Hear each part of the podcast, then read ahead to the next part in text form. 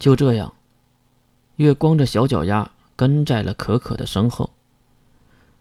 没走多久，大约二十分钟左右的样子，两人来到了一个小公园。看外表就知道，是一个废弃很久的那种，四周都堆砌了很多的杂物，怎么想都是拾荒者们捡回来的那些。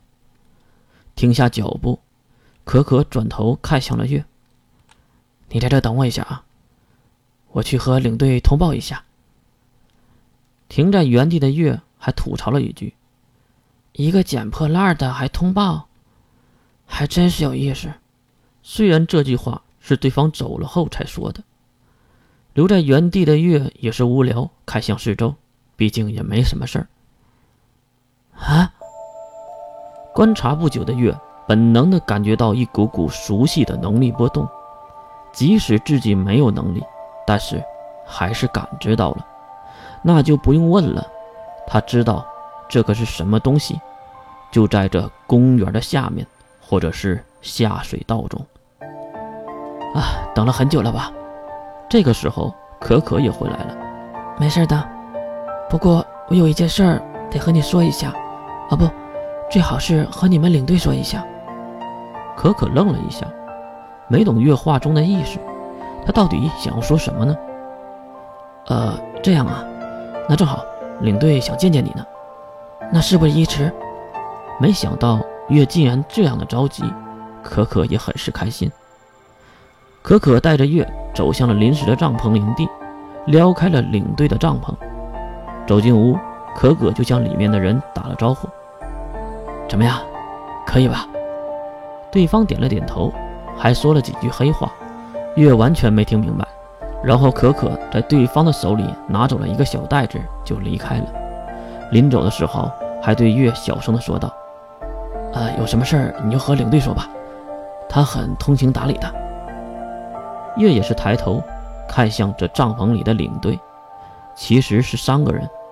左边一个是面无表情的健硕男，话说你是如何做到拾荒还弄得一身的肌肉的？然后是右边这个骨瘦如柴、一脸眯眯的摄像，还戴着破旧的眼镜，这才像个拾荒者的样子。可是中间的领队可让月懵了逼，那是比金大和童胖子还胖的身材。一身华丽的衣服不说，手中还摆弄着金灿灿的手机。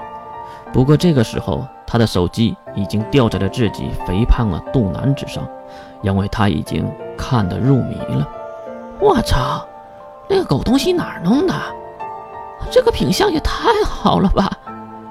这话可不是发呆的领队说的，而是一旁一脸色相的瘦子说的。是能力者吗？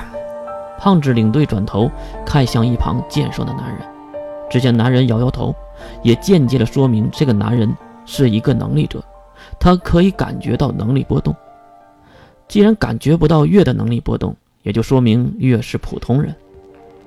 那你们下去吧。喂，老大，你不会想独吞吧？瘦子既然在抗议，那到底谁是老大呢？行了，别废话。上次那个叫可可的女孩，你不也享受到了吗？那我就等老大玩后我再上，你可别给弄坏了呀！瘦子一脸不屑地跟着健硕的男人走出了帐篷，路过月的身边，还挑逗地舔了一下自己的嘴唇。这下帐篷里就只剩下月和胖男人了。你叫月？月并没有回答，因为他在想事情。就是刚才瘦子和胖子之间的话语，一个叫可可的女孩，可是刚才的少年说自己叫可可，那有没有可能少年撒谎了呢？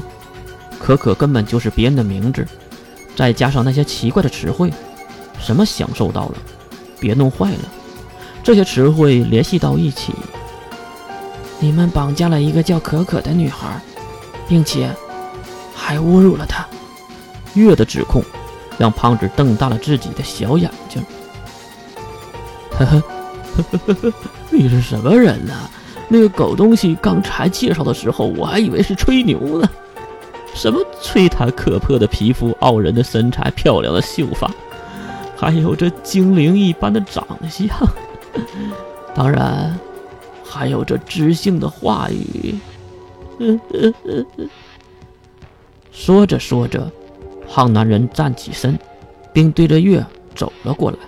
月是什么人？废话都懒得说，他转头就跑，心里在想：你这个胖男人，你怎么可能跑得过我呢？可惜的是，还没出门就撞到了什么硬东西。啊，好的。用手摸了摸帐篷的门帘竟然被什么硬东西堵住了。